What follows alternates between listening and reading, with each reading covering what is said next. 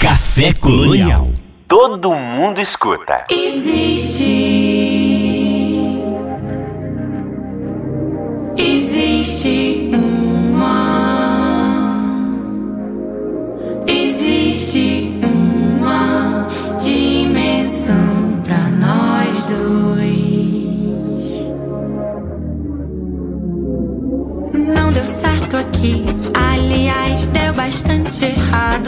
De repente, em outro plano, a gente ainda é namorado. Porque com certeza tem uma dimensão em que eu formei em medicina, em que eu morri de forma trágica, em que eu tenho uma piscina. Eu acredito piamente que enquanto a gente vive a nossa vida, a gente vive outras vidas. Só que a gente não é a gente. Pensa em quanta coisa doida eu vivi sem ter vivido. E se tem uma dimensão em que eu sou um avestruz,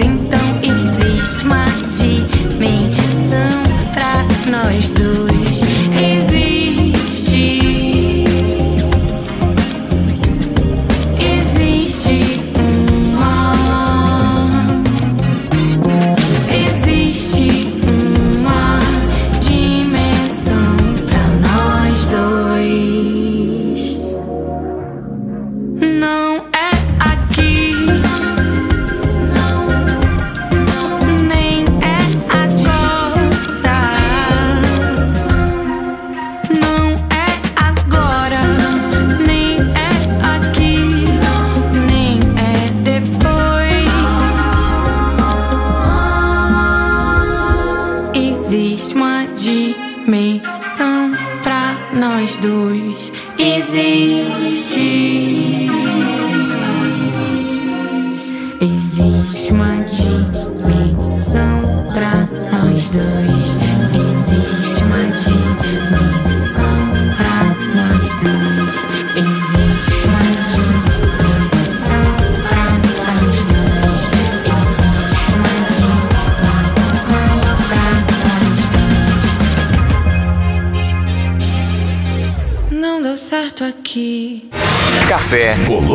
Samuel Assunção, entrevista. Cantora, compositora, atriz e roteirista, Clarice Falcão se destaca como um dos mais reconhecíveis e inventivos nomes da cultura brasileira há mais de uma década. Seu álbum visual chega com 12 clipes que dialogam com o talento de Clarice para desenvolver múltiplas personalidades e personagens. O resultado é um reflexo das complexidades do amor e das ilusões que alguém apaixonado cria na propriamente. É, o disco Truque, o álbum Truque, ele fala sobre o amor, sobre se iludir e se, desilu se desiludir.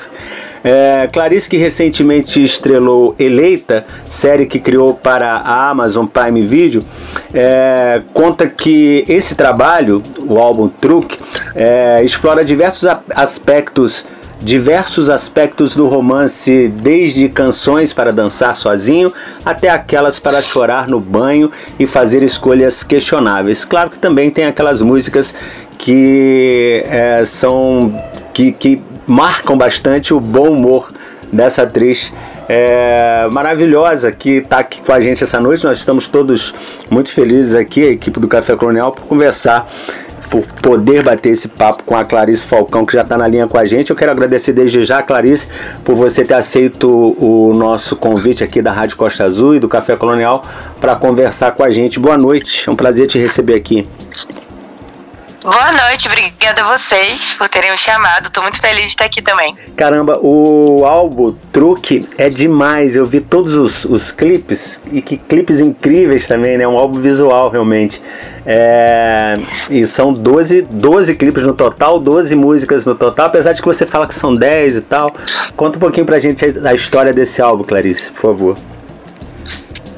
Ah, então, é, é, é um disco, assim, que eu sinto que ele é ele é melhor apreciado se for ouvido assim na ordem, sabe? Uhum. Porque ele meio que conta uma historinha mesmo.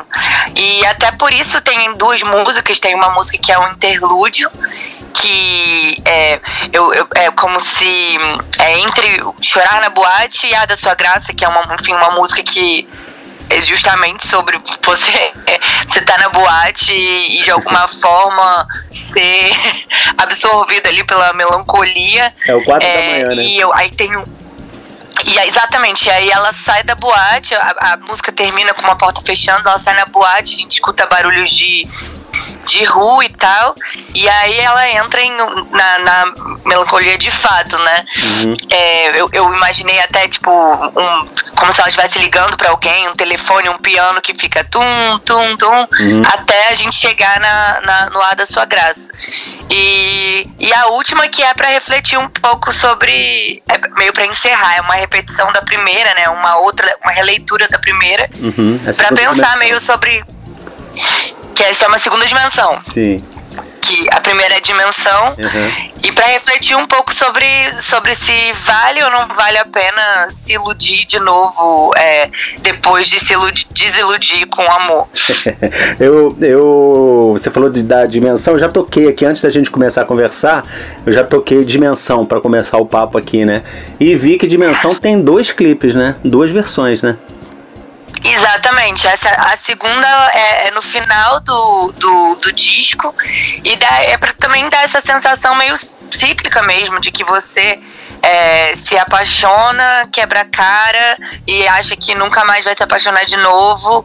Mas eu acho que vale a pena sim. A gente tem, sempre termina se, se apaixonando, né? Mesmo sabendo que a chance da gente sofrer é grande. é, como é que você está lidando com, com, a, com a questão do amor? Você está falando aí, né? Mas desde o do oitavo andar, mudou muito aquele. aquela forma de pensar?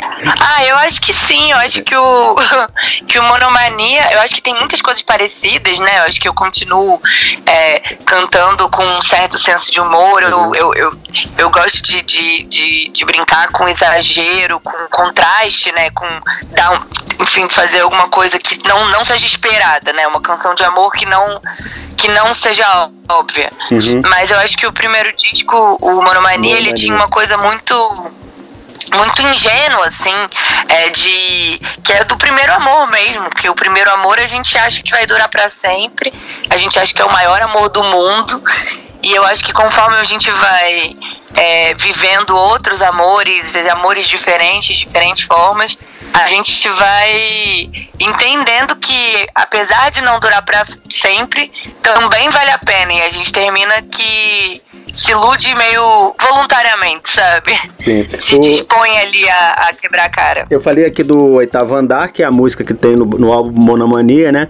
É, que é cantada por todo mundo quando, quando você está fazendo seu show. Você ainda, você ainda você vai incluir a, a, o Oitavo Andar na, na turnê desse novo disco? Como é que vai ser? Cara, pois é, então, eu tô. Pedir, né? Ainda tô montando. Você não acha que as pessoas vão pedir o oitavo andar? Pois é, tem algumas músicas do Monomania que, que as pessoas pedem, né? O Eu Me Lembro, uhum. que é um dueto que do, do, casal que, enfim, cada uma cada um conta a história da sua forma. Eu acho que inclusive no, no Spotify ela. Eu não, não, eu e o Silva. Ah, o Silva, tá.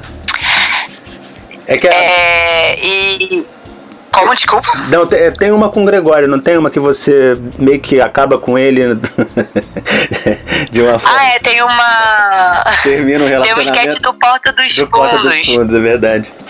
É, eu confundi Exatamente, tem um sketch do Porta dos Fundos. É, mas essa eu nunca cheguei a gravar, sabe? Nunca chegou a virar uma, uma um áudio mesmo. É só no, só no, no YouTube.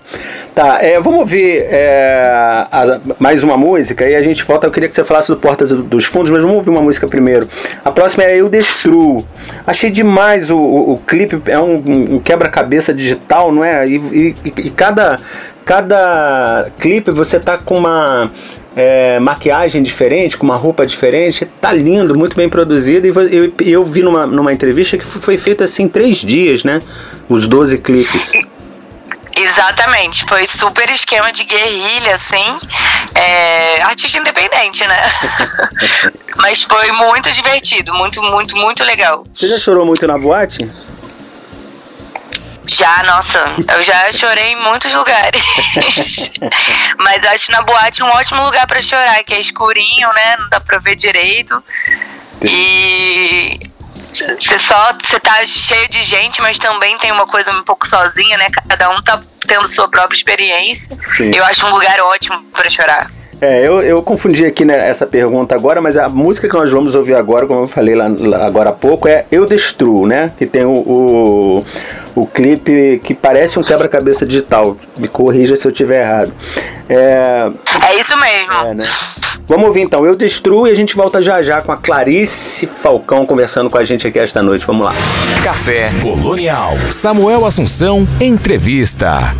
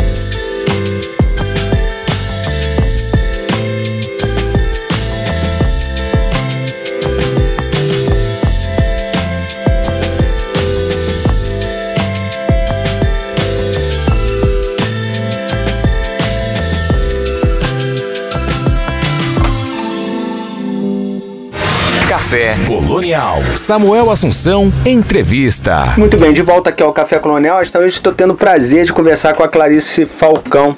Clarice, é claro que quando a gente fala de você, não tem como não falar do, do Porta dos Fundos, né?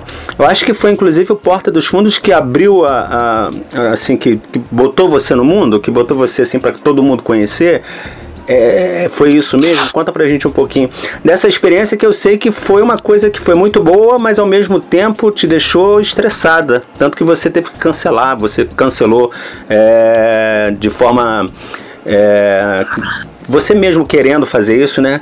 É, cancelar uma, uma, um, uma turnê que você estava fazendo com o show das suas músicas. Conta pra gente um pouquinho dessa, de como foi esse momento Porta dos Fundos para você.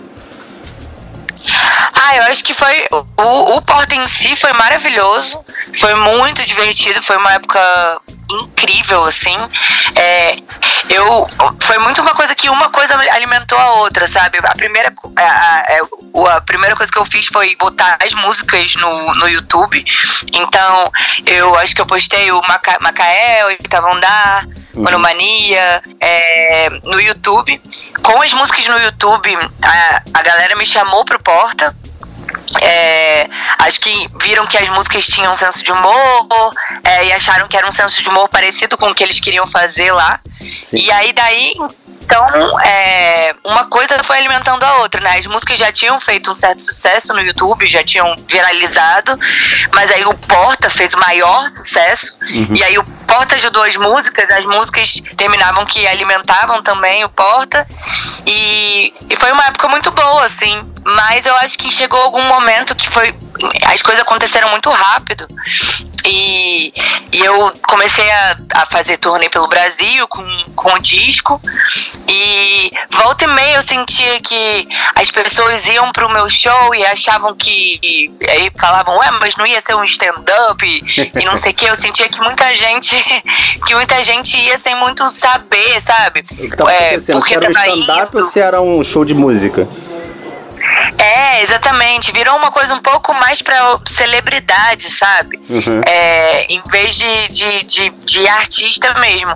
Então eu resolvi no meio da turnê, dar uma parada assim na uhum. música. Uhum. O Porta eu continuei fazendo ainda por, por alguns anos e, e, me recolhi, assim. Eu, e aí fui pensando no próximo disco, próximo disco, e lancei o Problema Meu, que Sim. foi meu segundo disco. Sim. É, o, a, o Porta dos Fundos, assim, até hoje, a, a, a sketch que eu mais gosto ali do Porta dos Fundos é a que tem você e o, e o Rafael Infante, que é o Deus Polinésio. Essa, essa, essa sketch para mim é, é, imbatível. Até hoje é a, é a, minha preferida e ela foi lançada em 2013. É incrível aquela, aquela, aquela, aquela história ali, muito engraçado. O Rafael tá incrível como, como Deus e você é, é, ainda não conseguiu dar notícia pro, pro Silas Malafaia, né? Infelizmente. Ai, pois é. Ai, mas essa sketch é muito boa também. Também é uma das minhas favoritas. Eu gosto muito dela. É, Clarice, o disco é, Truque, ele, a gente falou lá em cima, né? Fala de amor.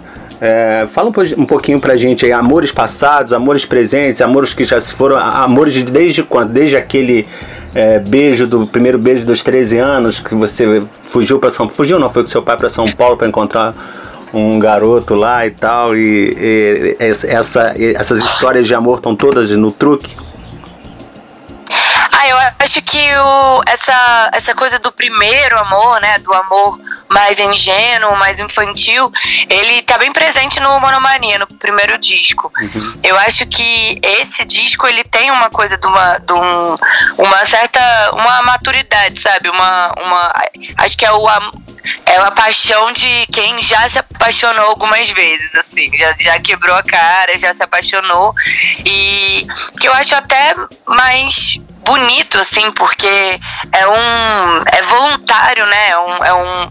Você escolhe entrar nessa. O amor é. O, o amor. É, o primeiro amor ele te pega de surpresa, né? Ele te arrebata, ele. Você não sabe ainda muito nada da vida e você só vai indo, você vai. vai, vai sentindo, vai descobrindo. Esse. A paixão, depois, né, quando você já viveu um pouco mais, é uma, uma paixão mais consciente mesmo. Entendi. E, e assim, cê, nesse momento você tá apaixonada? Tô, tô namorando. Uhum. É, tô morando junto, tô super apaixonada. Mas é, né, com, essa, com essa sua linha de pensamento, é claro, não, ninguém aqui está desejando isso. Mas caso aconteça de você se separar desse seu namorado, se desiludir e tal, claro que você vai estar sempre pronta para uma outra história de amor. Sempre, eu acho que vale super a pena. É, eu acho que vale a pena, inclusive, se apaixonar de novo pela mesma pessoa, sabe? Se, se, se a pessoa for legal e tal. É, vale se desapaixonar e se apaixonar. Eu acho que, inclusive, um, um relacionamento longo é, é, é, isso, né? A gente é, se desapaixonar e ter a esperança e, e, e, de se apaixonar de novo, e aí às vezes não, é, se desapaixonar pra passar um tempo sozinha e tal, e, e as, encontrar outra pessoa, eu sou muito a favor de se apaixonar. Acho que as pessoas que se fecham muito pro amor com medo de se machucar terminam não vivendo, né? Pois é, é verdade. Vamos ouvir então Fundo do Poço. eu, música que eu gostei bastante também. E a gente volta para conversar mais um pouco aqui com a Clarice. Vamos lá. Café Colonial. Samuel Assunção, entrevista.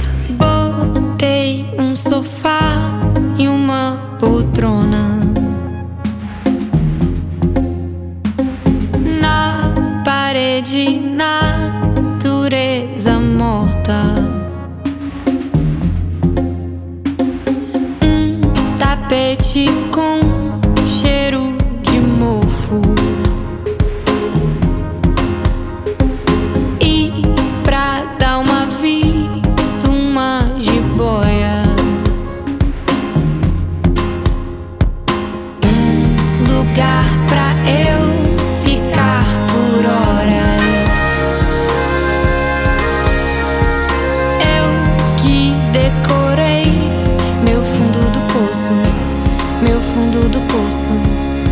fundo do poço.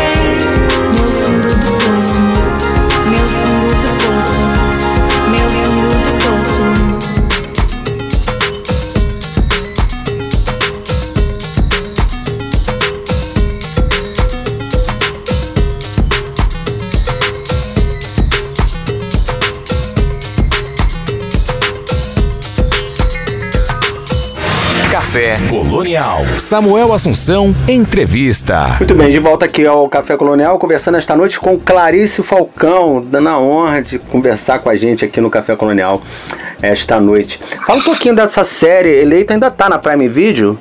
Eu, eu, vi alguma, eu vi algumas coisas, achei demais, assim, parece que ela imitou, na verdade eu acho que a realidade acabou imitando ela, né? Porque era, era tão absurdo. A realidade terminou imitando. Né? Ela ainda tá na Prime Quando a Video? gente- Desculpa, eu não sei, eu não sei porque. Ah, tá lá. Ah, Tá, legal. Eu não, eu não assino a Prime Video, mas eu sei que tá lá e eu, eu vi Tá lá na Prime coisas- Eu vi Video. algumas coisas no YouTube que são demais. É, fala um pouquinho dessa série pra gente. Ah, então, a gente escreveu, né? eu, eu, eu Escreveu, né? Exatamente. Eu co-criei com o meu melhor amigo, a gente criou junto e escreveu, a gente criou uma sala de roteiro, escreveu tudo. É, e quando a gente criou a série, ainda era. é, acho que. Não sei se foi 2017, 2016. Eu sei que o, o Trump já tinha sido eleito, mas ainda não tinha tido as eleições aqui do Brasil. Se eu não me engano, era época Temer. É, e desde então foi só. E, e, no caso é uma, uma menina que é, é eleita governadora do Rio de Janeiro, mas é a última coisa que ela quer. Ela é uma péssima governadora. Ela, nem, ela se candidatou de piada. Sim. E a gente foi ficando chocado, porque a gente, escreve, a gente escrevia as coisas e aí passava dois meses, três meses. O mundo ficava mais doido do que a gente estava escrevendo. A gente tinha que deixar a série mais louca ainda. E, e é isso, a gente, tipo, não, não, temos que endoidecer isso, senão vai virar um documentário, né? Aham. Ah, E aí e, e terminou que teve, a- inclusive teve pandemia, teve umas loucuras assim, e a gente só conseguiu gravar.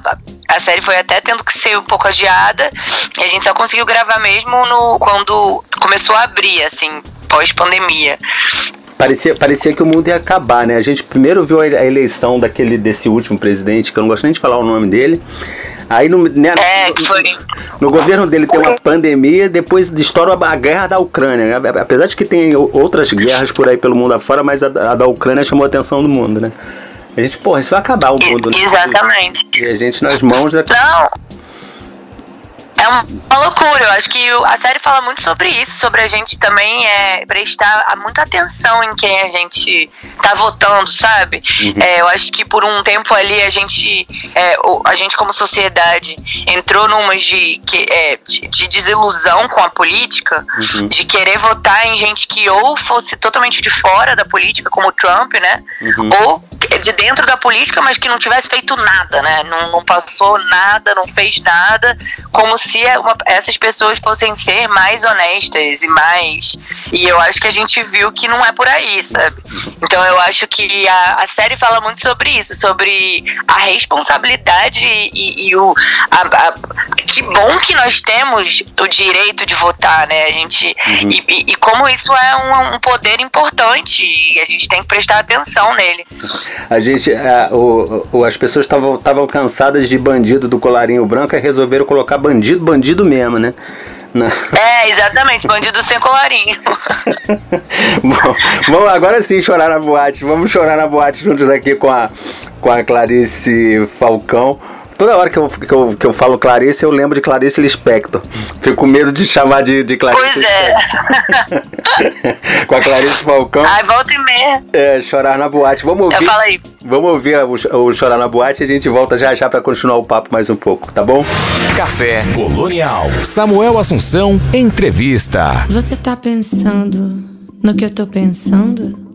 Essa festa é linda, com todo mundo apertadinho, suando junto. Não é o lugar perfeito pra chorar? Essa é pra eu chorar na boate.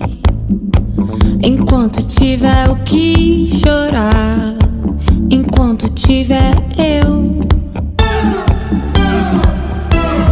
Essa é pra eu chorar Enquanto tiver boate, enquanto tiver eu.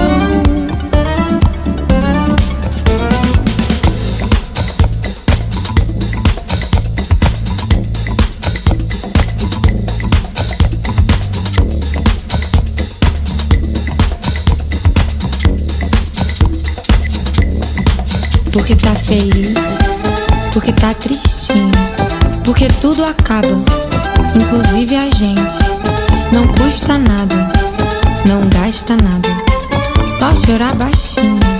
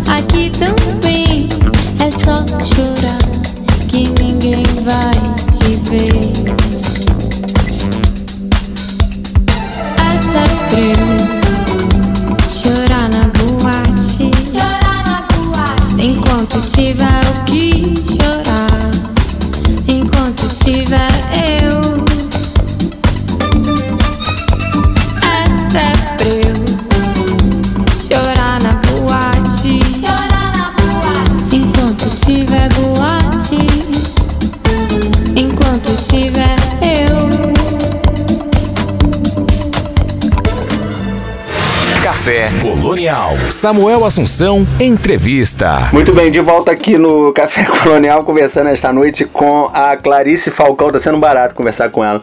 É, Clarice, eu vi que você gosta de, de um, de um personagem que eu também adoro, que é o Harry Potter. E você parece que pegou a galera lá do, do clube do, do Harry Potter. Como é, que, como é que foi essa história? Assim, conta pra gente um pouquinho, porque Harry Potter eu sei que é, uma, é um personagem que muita gente gosta. Pois é, eu fui, né? Fui muito fã do Harry Potter quando eu era muito nova. Que o, tal do os primeiro livros beijo saíram. foi, O tal do primeiro beijo foi pro, com o o garoto do Harry Potter, não foi isso? Foi, foi com um menino que eu conheci no clube Harry Potter. Clube Harry Potter. É, quando eu tinha 11 anos, o, o livro saiu e o próprio Harry Potter tinha 11 anos. Então eu é, fui acompanhando, assim, as, os livros, ele foi a gente foi crescendo junto. Então foi importante pra mim. Hoje em dia, eu já, depois, a autora já falou umas besteiras, não sei o quê. uhum. Aí eu já meio larguei um certo de mão. Meio mas eu né, eu gostei muito, fui muito fã. Acho que ela, Hã? ela falou algumas coisas meio, meio racista, antissemita, alguma coisa nesse sentido aí. É, teve, tem algumas coisas antissemitas no livro, ela foi transfóbica Uhum. e tal. Então eu dei uma. larguei de mão já. Mas- Mas, pra mim, nessa época, foi importante, principalmente porque eu fiz muitos amigos, assim, foi uma coisa de comunidade muito legal. Eu não tinha tantos amigos no colégio. Então, eu, meus amigos eram do, do, do clube Harry Potter. Que maneiro. Você chegou a ler os livros e se leu, qual que você mais gostou? Ah, eu li todos, eu gostei muito do terceiro, gosto muito do Prisioneiro terceiro do que tem volta no pe... exatamente, que tem é, volta no tempo. É o meu preferido Tá, tá, tá, eu adoro coisa de volta no tempo. É o meu preferido também, eu acho demais, o Prisioneiro de Azkaban. É, vamos ouvir mais uma música e a gente volta pra despedir. A próxima que, eu, que a gente vai botar no ar agora é O Ar da Sua Graça. Cara, eu, eu falei que, que tem músicas que tem a sua, o seu senso de humor, né? Como é a, a ideia merda. E tem, a- eu acho que o, o, o- Como é que é o nome da música? Dos. dos negacionistas, os, os que acreditam no ah, os terraplanistas. É, os- quero, quero acreditar. Quero acreditar. Essas duas eu não vou tocar, porque elas são demais, mas eu, eu preferi tocar as que me tocaram muito, assim, as músicas que me tocaram muito. Mas durante o programa aí, nos próximos programas, vocês podem é, conferir aí, o pessoal que tá ouvindo, nós vamos tocar Ideia Merda e. E qual é mesmo o nome que você falou? A, É, quero acreditar. Quero acreditar. Vocês vão ouvir aí no- no- nos próximos programas. Mas hoje vamos lá. Já ouvimos eh, Dimensão, já ouvimos eh, Eu Destruo, já ouvimos Fundo do Poço e Chorar Rebote. Agora sim, o ar da sua graça a gente vai ouvir e volta para se despedir aqui da Clarice esta noite. Vamos lá. Café Colonial. Samuel Assunção, entrevista.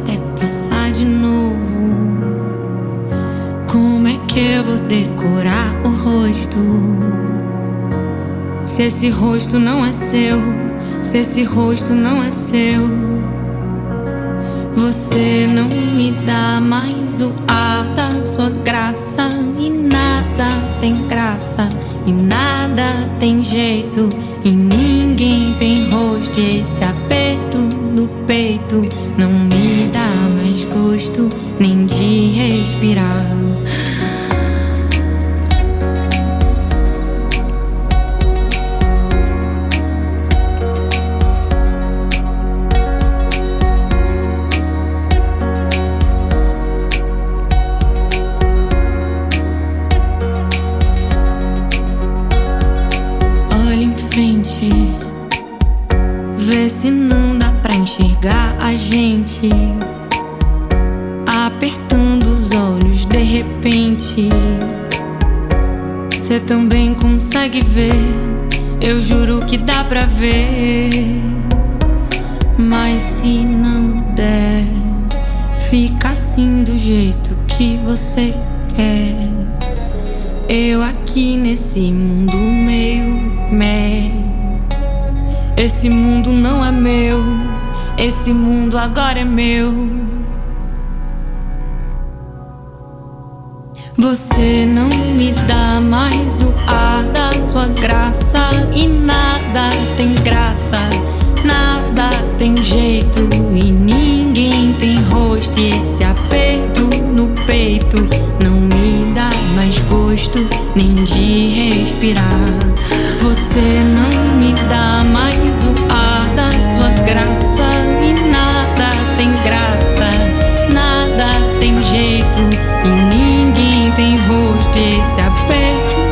peito não me dá mais gosto nem de respirar.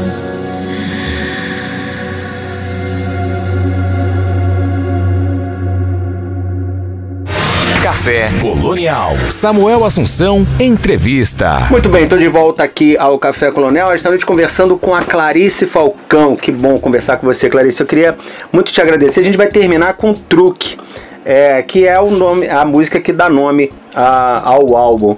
E antes de, de terminar, é, realmente, eu queria que você falasse um pouquinho mais sobre os, os clipes, os videoclipes, porque eles têm um, um, um cada música, mas você vai vendo que às vezes eles se, se, se misturam, né? Um clipe se mistura no outro, né? Existe é, um, um que parece até um dos, dos clipes que eu esqueci o nome de- da, da música, é, até parece o make-off de todos os outros clipes que foram gravados, né? Fala um pouquinho pra gente sobre esse trabalho, como é que foi? Você falou que foi três dias, 12 clipes, é muito trabalho em pouco tempo, né?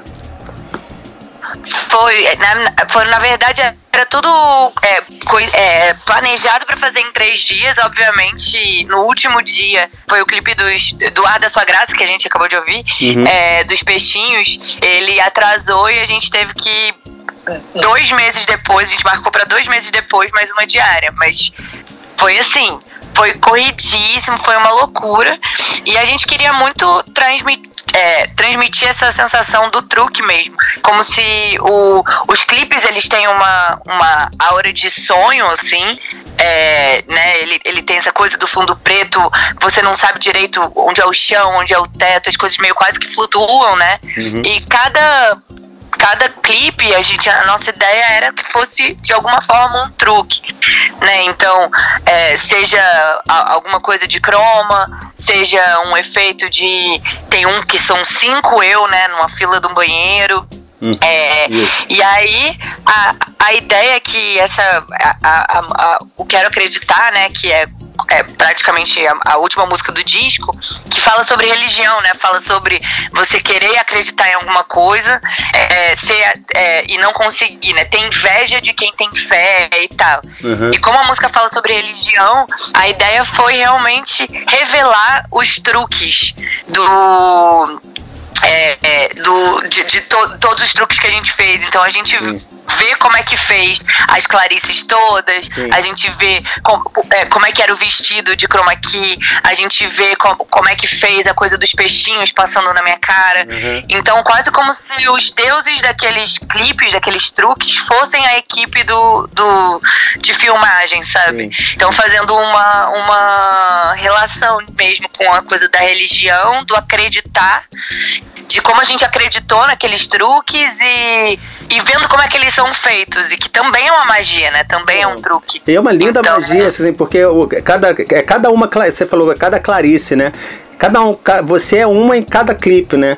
E, e, com, com umas roupas lindas, uma maquiagem incrível, um, um, um, tudo que está é, ao redor ali está muito é, visualmente está muito é, chocante, tá bonito de se ver, né?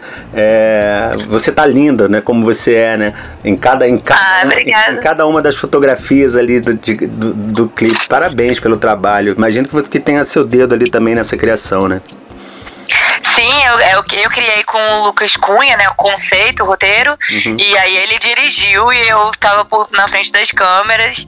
Mas foi muito legal, assim, é isso. É bem esse conceito de dimensão também, de, de vários universos, né? Como se cada Clarice existisse em uma dimensão diferente. Legal.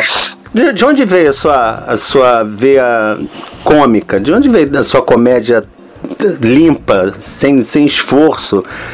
Só de, de, você fala naturalmente, você canta naturalmente, o seu rosto assim não muda as expressões, né? Quer dizer, você, você é muito intensa sem, sem exageros, né? De onde veio essas coisas? Essa, esse talento. Ah, claro, muito. Eu, eu, conheço, eu conheço o trabalho do teu pai, claro, João Falcão, certo, é João, né? Porque tem dois Falcões aí, né? Na, na, na diretores. É o João Falcão, certo? Seu pai? Isso, isso mesmo. Isso. João Falcão. eu acho que tem um outro Falcão, fiquei com medo de, de confundir o nome aqui. É, eu, ele é um, pô, um puta de um diretor, é um grande diretor.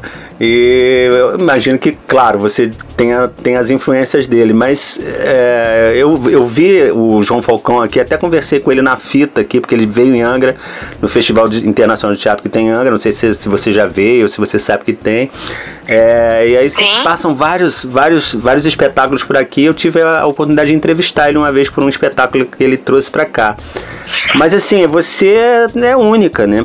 Pra, na, minha, na minha humilde opinião aqui, você é única. De onde veio isso? Ah, obrigada. É, então, eu acho que a minha mãe também, eles, os dois são, são muito. Cada um tem um senso de humor muito específico, tem uma personalidade muito específica. É, a minha mãe também é muito engraçada, né? Ela, ela, ela escreve livros, é autora e roteirista.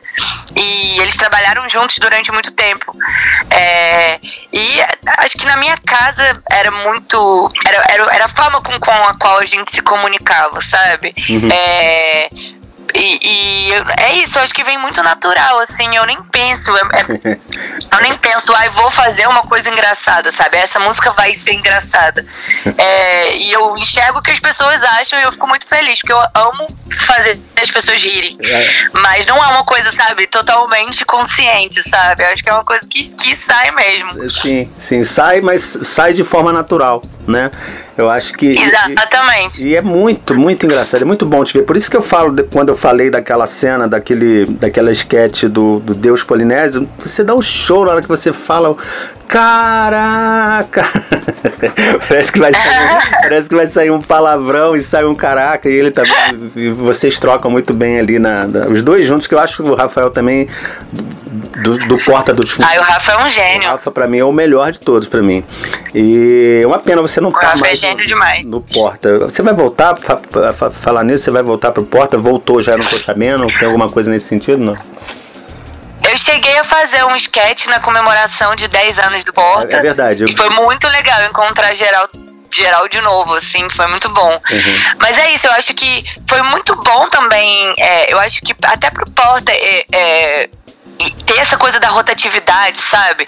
É, entrou o Rafa Portugal, que é outro gênio, uhum. assim, entrou a Tati Lopes, a Evelyn é, Castro.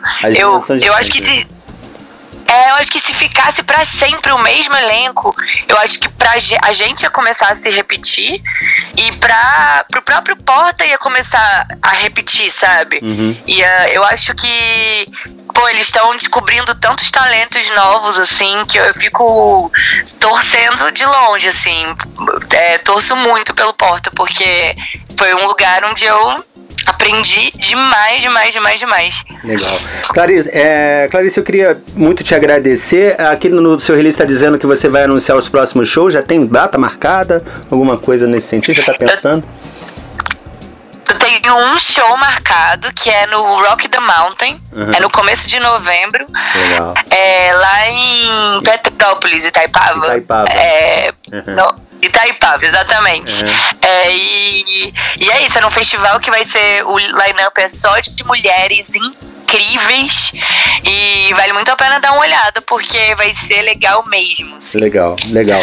Clarice, obrigado, cara. Obrigado pela sua disposição, pela sua simpatia. Adoro você realmente. Todos nós aqui adoramos você. Obrigado por ter, por ter estado com a gente aqui esta Ah, obrigada a você. Valeu, gente. Eu termino o papo aqui. Valeu. Com a Clarice Falcão com truque. Vamos lá. Café Colonial. Samuel Assunção, entrevista.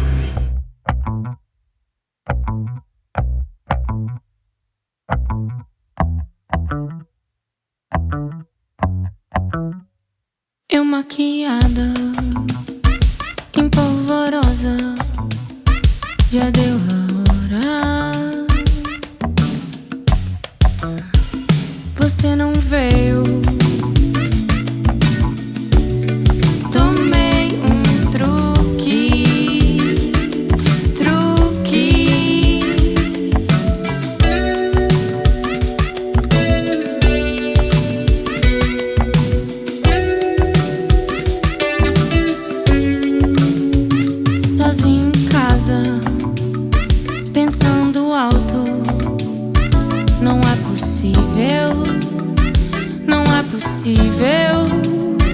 Depois de meses de expectativa, fazendo planos, você não veio.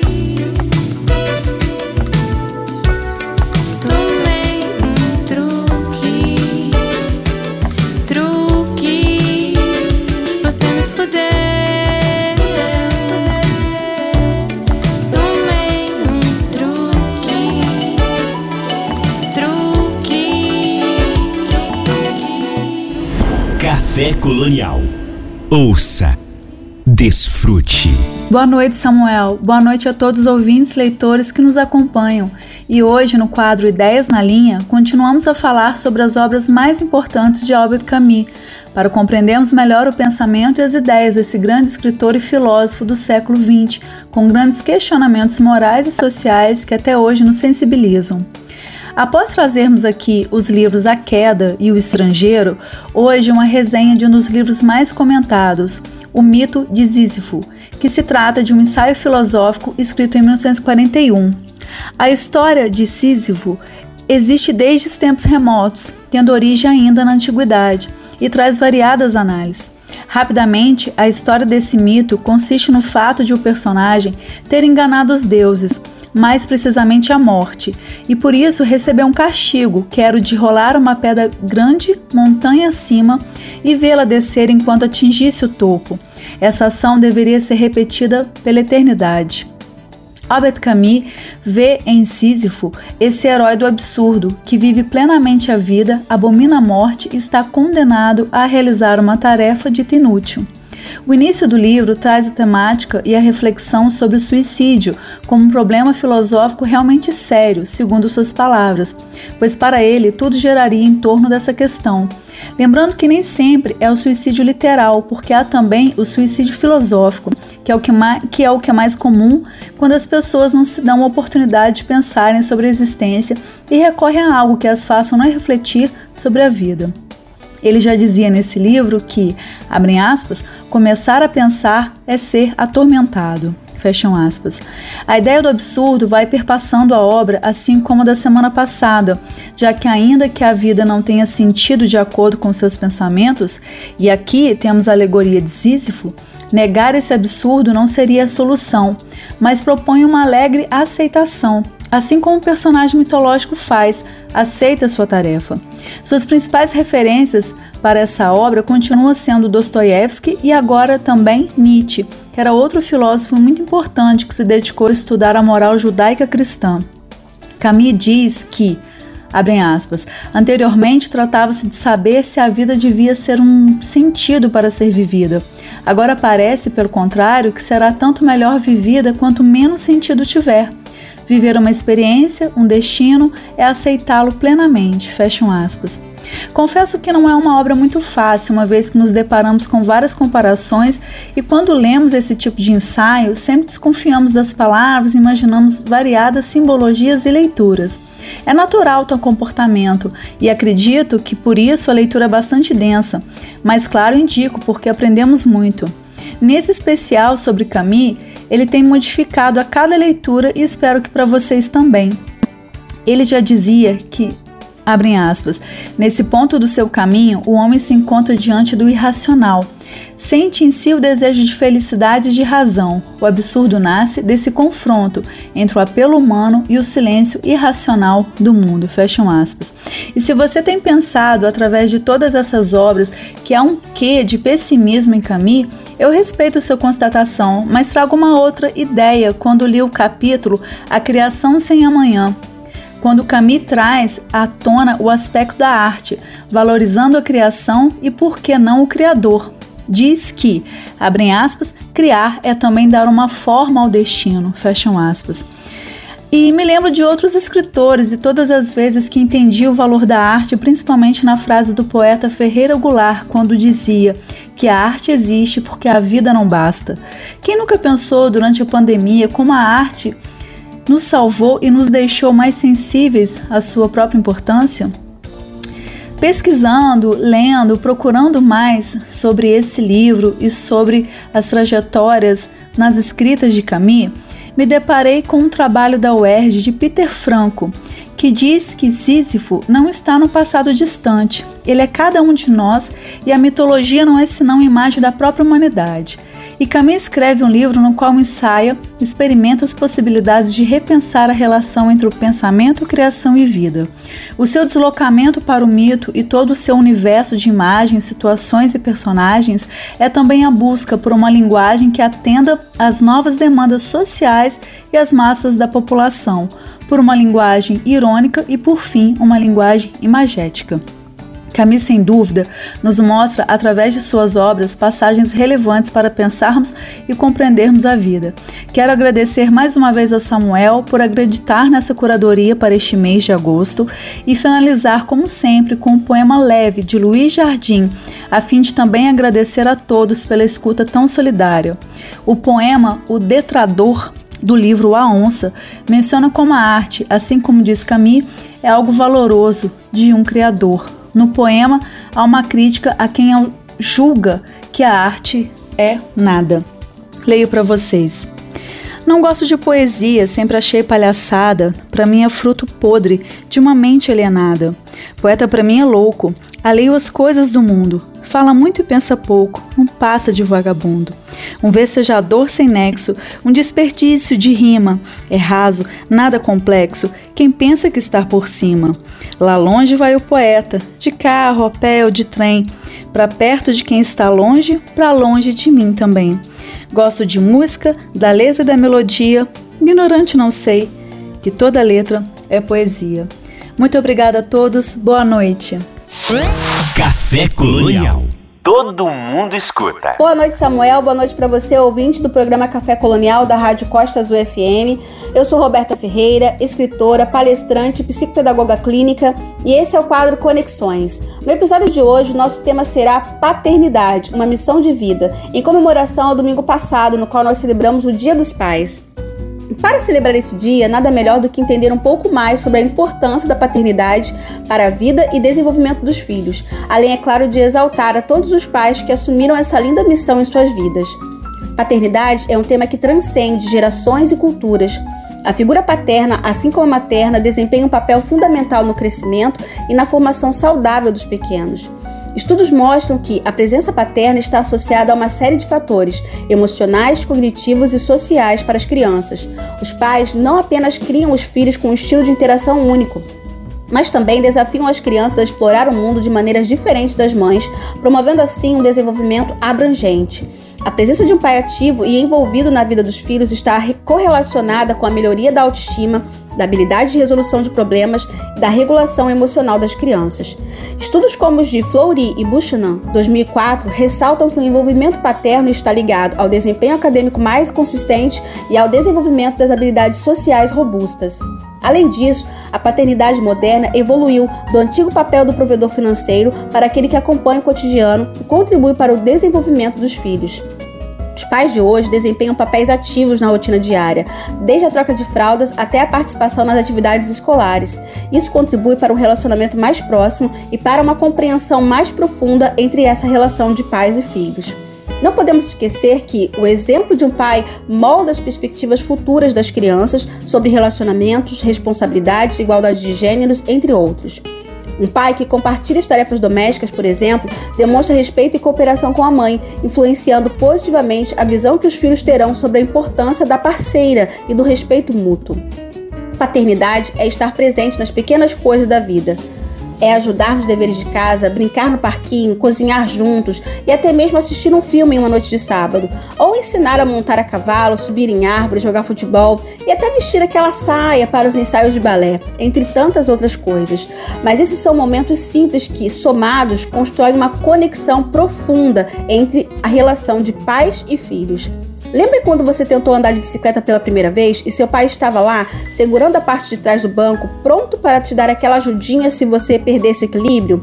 Ele estava te dando apoio, mas também estava te ensinando a importância de persistir, de cair e levantar quantas vezes fosse necessário até que você conseguisse pedalar sozinho. Na minha infância, por exemplo, meu pai me ensinou a me virar sozinha. Ele sempre achou que, abrem aspas, filha menina tem que aprender a se defender, fecham aspas.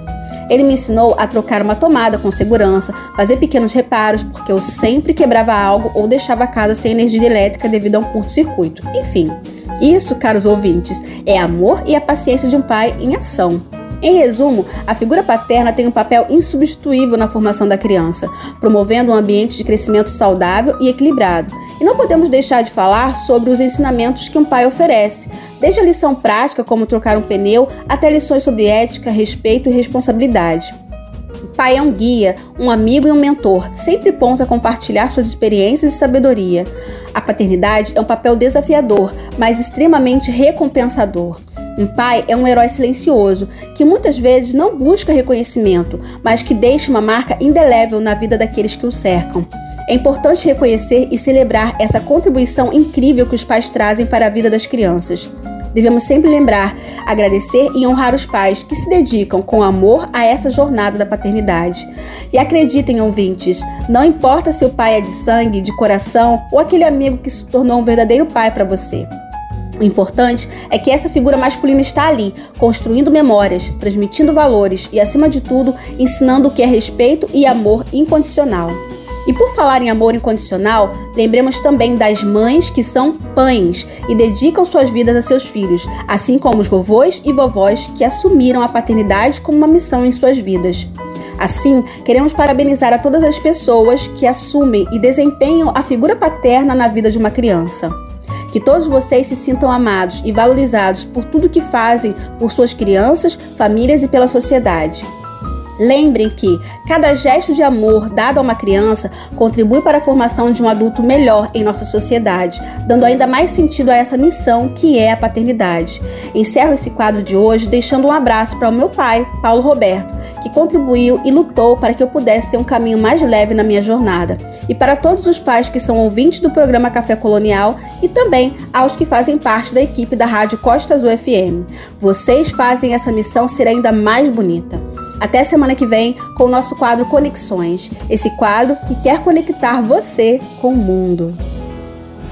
Café Colonial.